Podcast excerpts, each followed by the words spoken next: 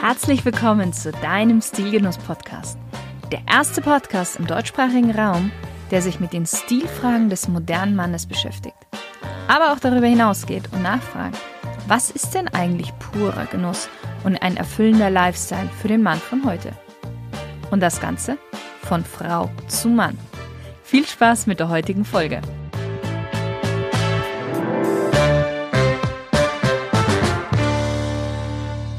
Hallo lieber Stilgenusshörer, heute darf ich dich aus dem schönen oberbayerischen Bad Aibling begrüßen. Und ich bin heute hier bei dem Chefredakteur des Magazin Tweet und dem Inhaber des Wieland Verlages. Und wie sollte er auch anders heißen, Hans-Joachim Wieland. Herr Wieland ist eigentlich studierter Diplompsychologe mit abgeschlossener Ausbildung zum Kfz-Mechaniker. Aber schon seit über 30 Jahren ist er als Journalist tätig, hauptsächlich im Automobilbereich.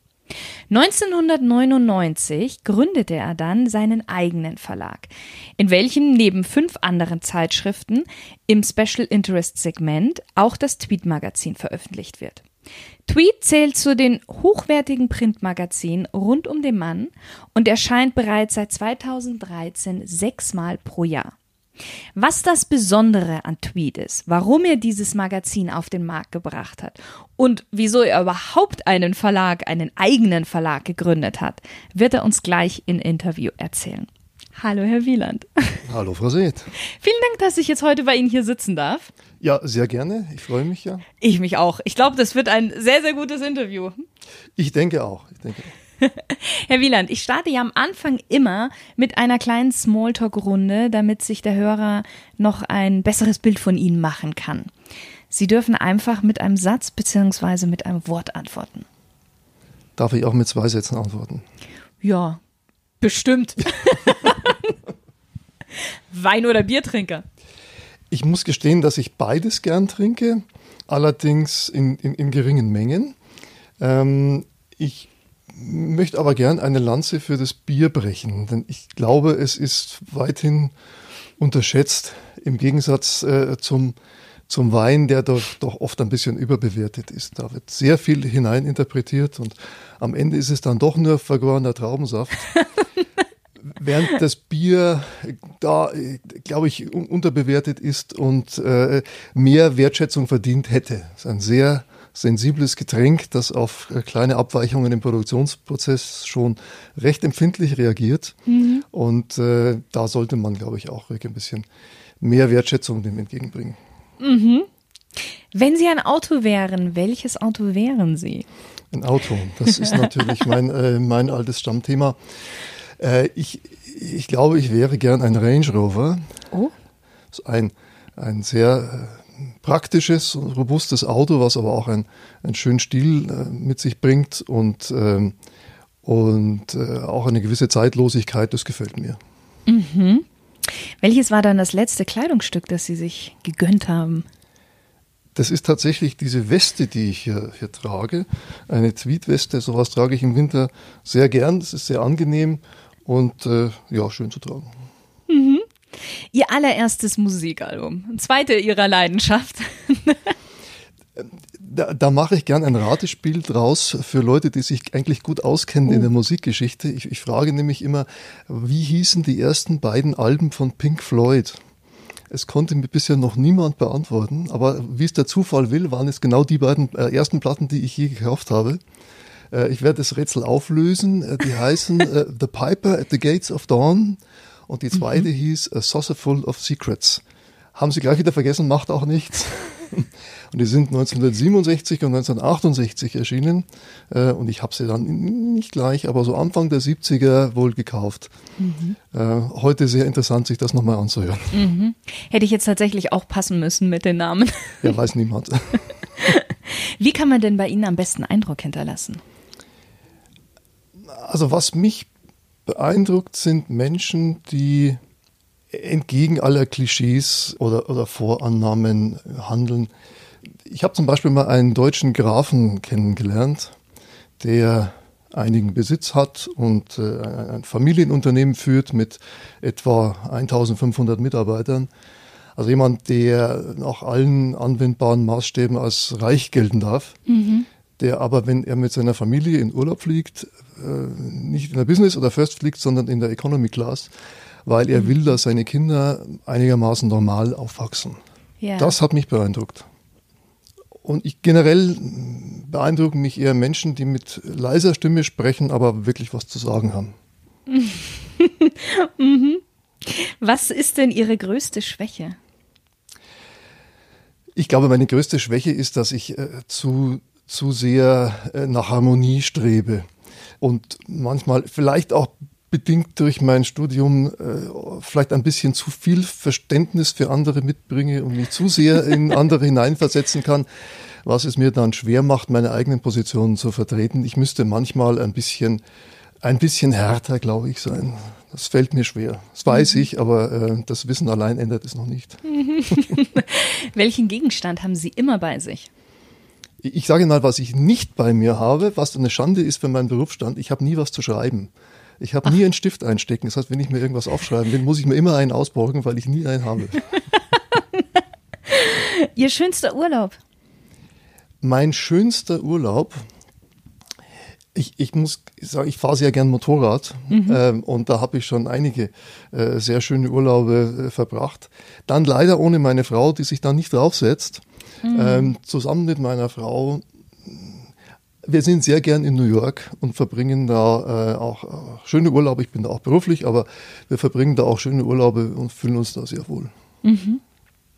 Wenn Ihr Leben ein Buch wäre, welchen Titel hätte dieses Buch? Ein Buch. Da sollte mir jetzt was einfallen, weil wir machen ja auch Bücher hier im Verlag. Ich, ich würde mal sagen, ja, Irrungen und Wirrungen ist schon vergeben, aber das würde, glaube ich. Wäre ein ganz guter Titel. Wer ist für Sie die coolste männliche Stilikone aller Zeiten? Prinz Charles. Oh, aha. Weil ich finde, niemand äh, trägt so souverän alte Tweetsackos mit geflickten Löchern. er hat das wirklich zum Stil gemacht.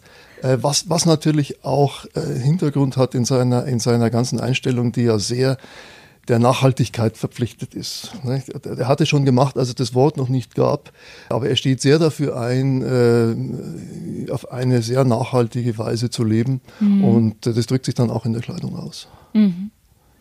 Sie haben das schöne Wort Tweet jetzt gerade schon verwendet. Ja. Kommen wir mal zu Ihrem Magazin. Gerne. Was ist denn das Tweet-Magazin für Sie? Ist das jetzt ein Männermagazin rund um den britischen Lebensstil oder ist es schon ein bisschen auch eine Mission?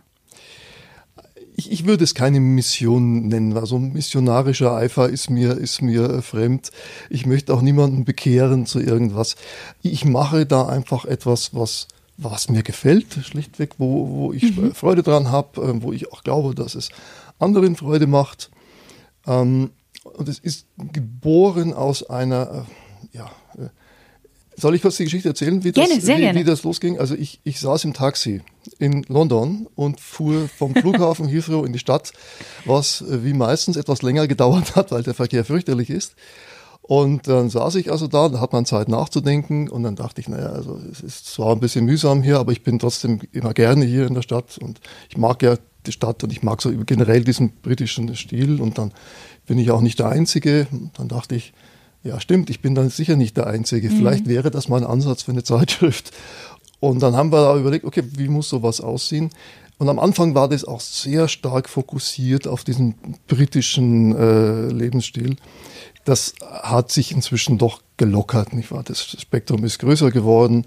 Es ist alles ein bisschen entspannter, aber das Heft hat nach wie vor so eine, so eine britische Grundschwingung, würde ich sagen. Mhm. Wie lange hat es denn gedauert von der Idee im Taxi, bis, bis dann das erste Magazin auf den Markt gekommen ist? Etwa sechs Monate. Das ging flott. Wir sind mit sowas schon relativ flott, was auch damit zu tun hat, dass wir ein kleiner Verlag sind, mhm. äh, wo die, die Entscheidungsprozesse sehr schnell ablaufen. Das heißt, ich sage, das will ich und dann, dann, dann ist das entschieden. äh, Nein, aber wir, wir sind aufgrund, aufgrund der, der, der Größe einfach flexibler als, als größere ja. Verlage, die da einfach äh, ein bisschen, ja, ein bisschen sperriger sind, glaube ich. Mhm. Jetzt ist der Tweet das einzige deutschsprachige Muse äh, Museum. Das einzig deutschsprachige. Also Museum sind wir noch nicht ganz. das einzige deutschsprachige Männermagazin, eben rund um diesen britischen Lebensstil. Ja. Was fasziniert Sie so an diesem britischen Lebensstil? Ich kann das gar nicht genau sagen. Es war bei mir immer schon so. Also schon äh, in, in, in jüngsten Jahren haben mich die, die englischen Autos immer mehr fasziniert als die italienischen. Mhm. Und es hat sich so fortgesetzt. Ich habe immer schon so ein, ein, ein, ein Draht zum britischen, äh, nicht nur zum britischen, aber mir hat es immer gefallen. Äh, vielleicht auch so das typisch britische bisschen in den Traditionen verhaftet zu sein mhm. und die, die Wertschätzung für, für Dinge, die sich, äh, die sich bewährt haben, für Handwerk und sowas. Das hat mir immer gut gefallen. Aber ich könnte jetzt gar nicht genau sagen, worin das begründet liegt. Mhm. Was kann sich denn so der deutsche Mann oder vielleicht auch grundsätzlich so der Deutsche von dem Engländer abschauen, aber auch andersherum? Was der Engländer von dem Deutschen? Es ist natürlich immer schwierig von von dem Engländer und dem Deutschen zu sprechen, weil äh, man, man fällt dann sehr schnell natürlich in, in Klischees zurück.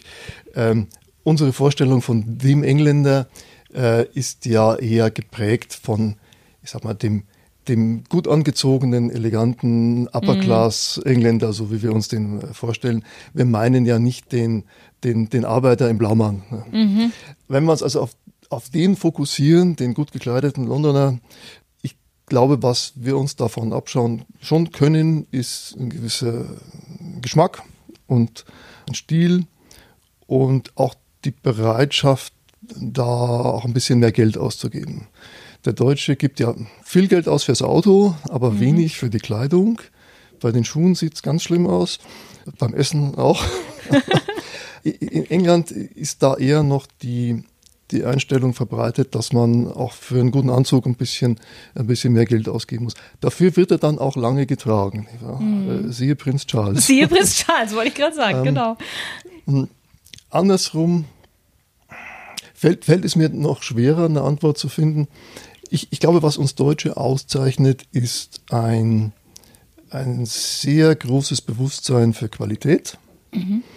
und das bestreben, alles immer noch so ein bisschen besser zu machen. Also wenn, wenn der deutsche Ingenieur etwas entwickelt hat, dann äh, kaum ist er damit fertig, fängt er an, die Version 2 zu entwickeln, die dann noch ein bisschen besser sein soll. Ja. Also man hat da ein sehr stark auch innovationsgetriebenes Vorgehen. Da glaube ich, könnten die Engländer auch noch ein bisschen was abgucken, weil sie äh, ich hoffe, ich unterstelle da nichts Falsches, weil sie ein bisschen dazu neigen, Dinge, die für gut befunden sind, dann auch so zu lassen und zu sagen, das hat vor 100 Jahren gut funktioniert, es funktioniert heute auch noch gut. Ähm, sowas kann problematisch werden. Und äh, die, die, englische Wirtschaft hat äh, da schon sehr darunter gelitten, dass es ihr ein bisschen an Innovationskraft gefehlt hat. Mm, mm, ja, ja, das stimmt. Auch so ein typisch englischer Begriff ist ja der Gentleman. Ja. Was ist für Sie ein Gentleman? Ein Gentleman ist für mich vor allen Dingen jemand, der andere Menschen mit Respekt behandelt. Auch sich selbst mit, mit Respekt behandelt. Und alles andere ergibt sich fast automatisch daraus. Gegenüber anderen, wenn wir über, über Umgangsformen äh, sprechen, über einfach das Verhalten im, im Alltag, auch auch in der Kleidung, denn ich denke, Kleidung ist in gewisser Weise auch ein, eine Respektbezeugung vor, vor der Umwelt, vor dem anderen. Äh, ich, ich äh, wundere mich manchmal, wenn man heute in, in, in die Oper geht oder äh, ganz schlimm am Broadway in die Musicals. Mhm. Ähm, da kommen die Leute mit T-Shirt und Turnschuhen und werfen ihre Jacken über den Stuhl. Ich finde, dass dadurch so ein Ereignis auch abgewertet wird und man mhm. sich selber auch äh, die Qualität ein bisschen davon wegnimmt. Also wenn ich mich da, man muss ja nicht gleich äh, mit dem Smoking kommen, aber äh, wenn man sich da angemessen, ich benutze mal das Wort, angemessen kleidet, ist es auch ein Respekt vor dem Ereignis, vor dem Künstler, vor den anderen Besuchern und das sollte man sich nicht kaputt machen. Mhm. Mangelt es unserer heutigen Welt etwas an Gentlemen? Ja, teilweise bestimmt. Also man, man erlebt Verrohungen in manchen äh, Bereichen, wo, äh, wo der Ton rauer wird, der Umgang miteinander äh, gröber und da wünscht man sich dann manchmal schon ein bisschen mehr ein bisschen mehr Umgangsformen und gerade Respekt voreinander. Ne? Hm, ja. Was unterscheidet denn Ihr Magazin von den ganzen anderen Magazinen da draußen? Ich, ich denke schon, dass wir mit, mit unserem Ansatz und mit, mit der Art und Weise, wie wir das Magazin machen, eine gewisse Eigenständigkeit haben im Markt. Wir sind da in einem, ja, in einem Spektrum, wo am einen Ende Titel stehen wie GQ, mhm. die sehr modisch orientiert sind, ein bisschen auch Prominenten fokussiert sind.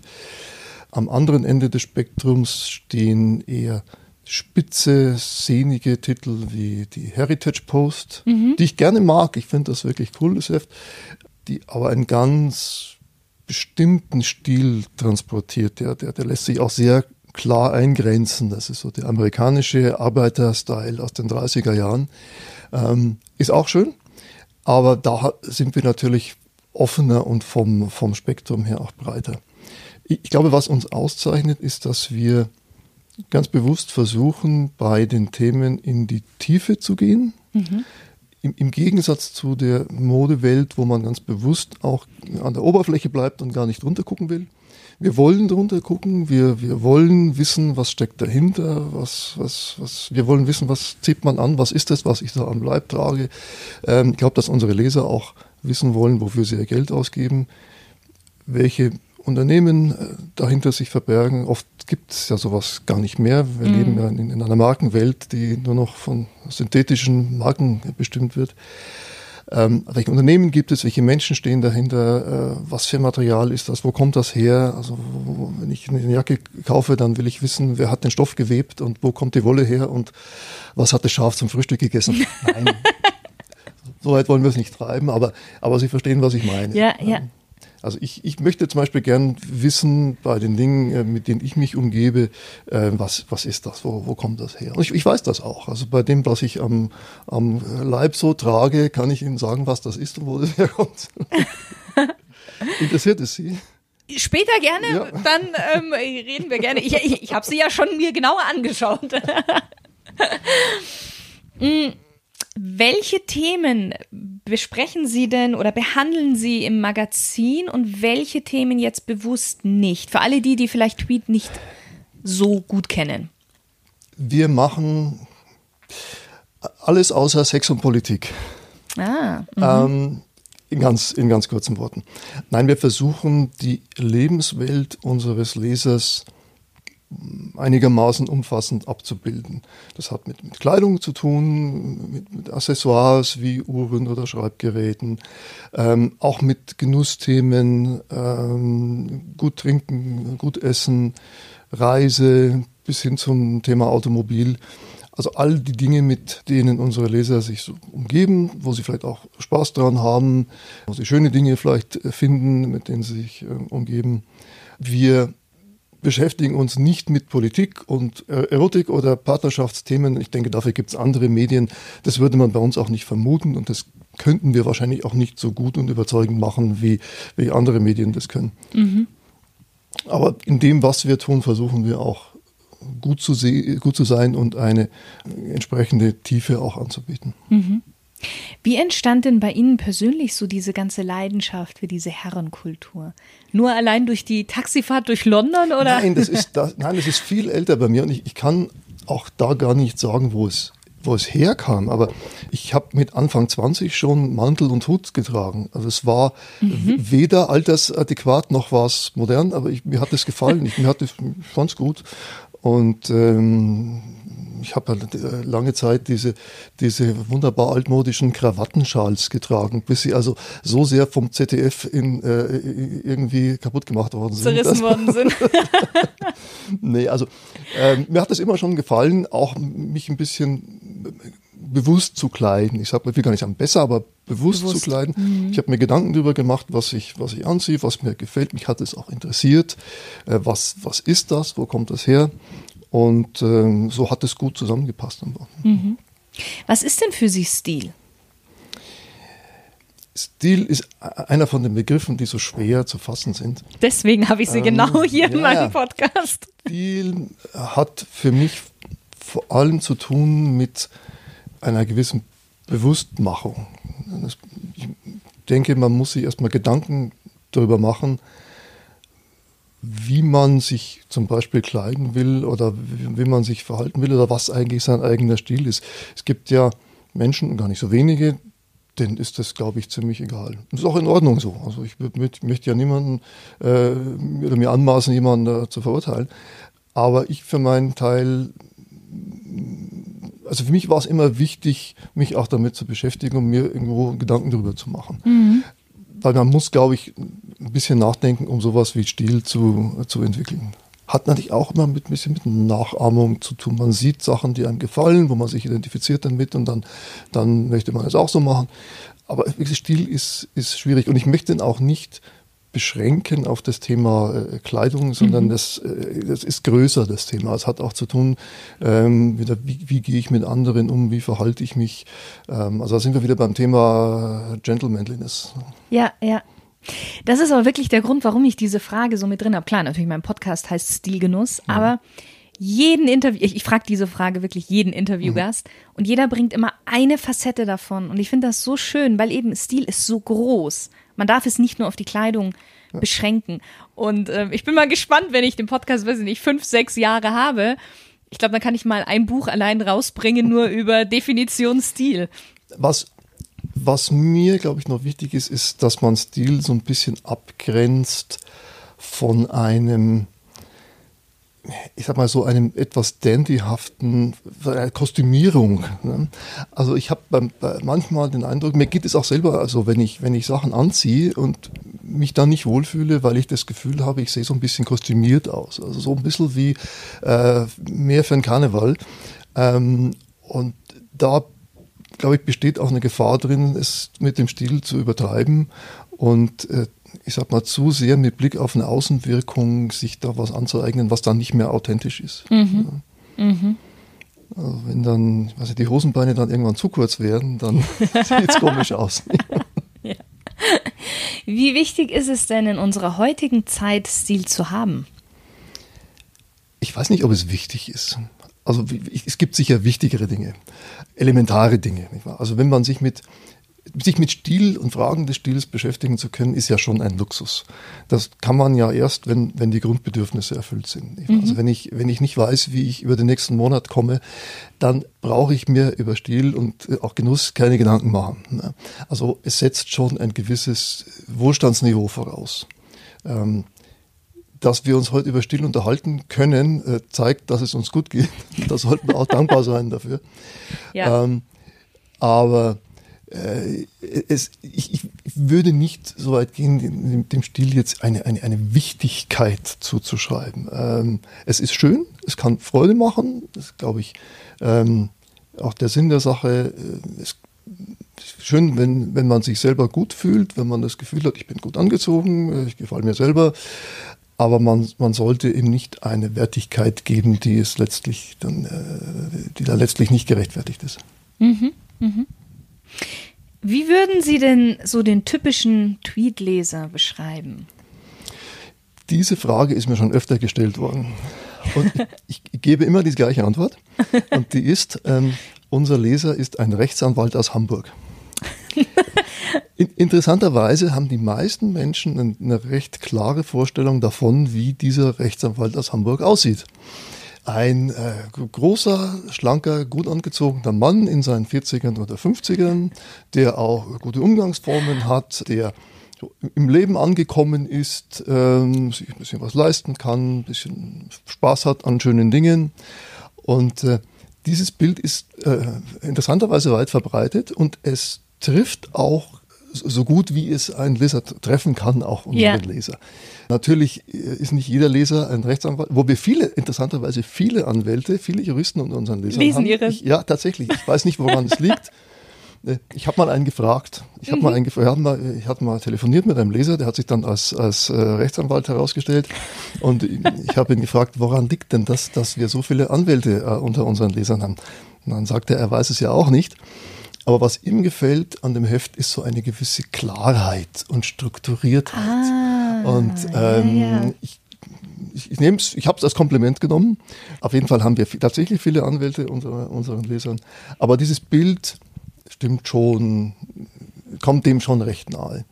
Ähm, ich finde es auch wichtig, für uns in der Redaktion ein äh, klares Bild von einem prototypenhaften Leser zu haben, mhm. damit man eine, ja, so eine interne Kontrollinstanz hat, etwas, an dem man abgleichen kann, was man da tut.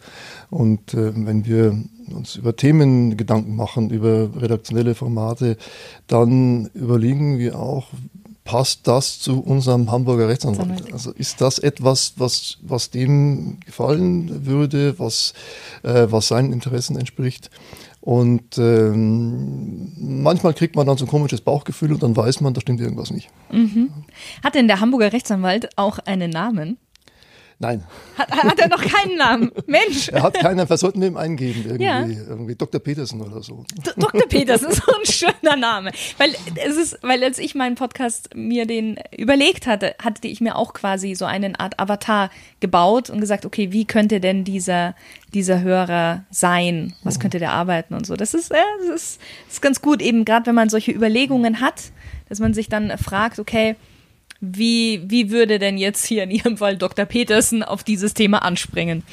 Ja, es hilft. Es hilft in der Praxis. Ja. Also man, man muss sich ja überlegen, wer soll so eine Zeitschrift kaufen äh, und warum. Ja. ja. Und wenn man auf diese beiden Fragen keine Antwort findet, dann stimmt irgendwas nicht. Ja. Mhm. Sie hatten ja schon gesagt, Sie sind ein relativ kleiner Verlag und auch relativ flexibel dadurch aber. Ja. Und Sie arbeiten ja mit sehr viel externen oder freiberuflichen Autoren zusammen. Ja, ganz überwiegend, ja. Warum machen Sie das? Äh, der Grund ist ganz einfach.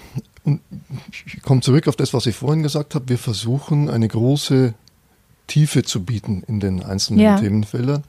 Und deshalb arbeiten wir zusammen mit einem Kreis von Autoren, von denen jeder in seinem jeweiligen Gebiet sehr kompetent ist.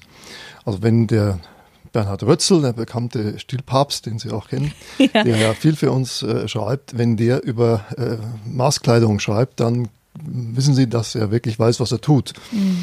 Und bei anderen Themen äh, ist es ganz, ganz genauso. Wir haben einen Kollege hier eine, eine Tür weiter, der Dr. Wolfgang Hörner. Äh, wenn der was über Maserati zum Beispiel schreibt, der bestreut unsere Autothemen unter anderem, äh, da muss man wissen, dass er der, einer der großen Maserati-Experten in Deutschland ist und auch schon Bücher geschrieben hat zum Thema. Und so geht es weiter. Also wir versuchen in, in allen Themenfeldern mit Autoren zusammenzuarbeiten, die in dem jeweiligen Feld wirklich kompetent sind. Das ist, glaube ich, das Besondere an Tweet, wenn man so will, dass wir die thematische Vielfalt eines, eines Lifestyle-Magazins kombinieren mit der inhaltlichen Tiefe eines Special Interest Magazins.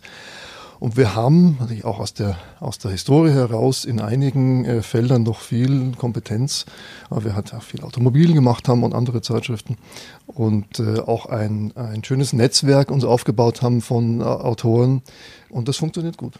Mhm. Wir hatten ja auch schon mal im Vorgespräch darüber gesprochen. Sie haben ja noch eine andere kleine Besonderheit, würde ich sagen. Im Vergleich jetzt zum Beispiel, nehmen wir nochmal JQ oder Man's Health. Sie haben ja überhaupt gar keine mediale Präsenz im, sich, im Sinne von Internet. Online, ja. Online genau. Ja. Online-Präsenz, so, so, muss man sagen. Genau. Ja. Warum haben Sie sich dagegen entschieden? Also ich, ich gehöre nicht zu denen, die sagen, das mit dem Internet, das geht auch wieder vorbei.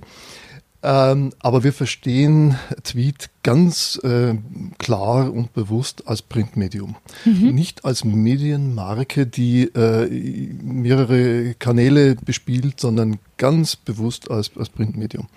Wir mögen Papier, wir, wir glauben auch an die Zukunft von Print. Und ich finde, gerade bei den Themen, die wir, die wir transportieren, wo es sehr viel um, um Tradition geht, um, um Handwerk geht, um Haptik, auch um ja. Material, finde ich, ist es auch richtig, dann ein, ein Medium äh, zu, äh, zu gestalten, was man auch richtig anfassen kann. Mhm. Und der, gerade der haptische Aspekt äh, ist ja sehr wichtig und wird immer wichtiger, weil das halt etwas ist, was Print kann und äh, digital nicht kann. Und wir versuchen da auch mit dem Aspekt zu arbeiten und, und es zu nutzen für uns. Wir haben bei, bei Tweet äh, zum Beispiel den Umschlag äh, verarbeitet mit, mit einer sogenannten äh, Strukturfolienkaschierung, ja. Fachbegriff. Äh, das macht man normalerweise bei Zeitschriften nicht, weil es einfach zu teuer ist. Ja. Ähm, aber wir machen das so. Ich wollte es so haben, weil ich fand es, ich fand es richtig, das so zu tun. Und äh, das gibt dem Ganzen auch eine schöne Haptik und das ist ein wichtiger Aspekt. Ja, das stimmt. Also ich meine, wenn man dann alle Magazine einmal so anfasst ja. und dann eben bei ihrem stehen bleibt, das ist schon was anderes, weil man, ja. man hat so eine ja. So ein Gefühl in den, in den Fingerspitzen. Ich denke, wenn man heute Print macht, muss man sich überlegen, wo liegen die Stärken des Mediums Print? Was, ja. was können wir besser als die Kollegen äh, aus der, aus der Online-Branche?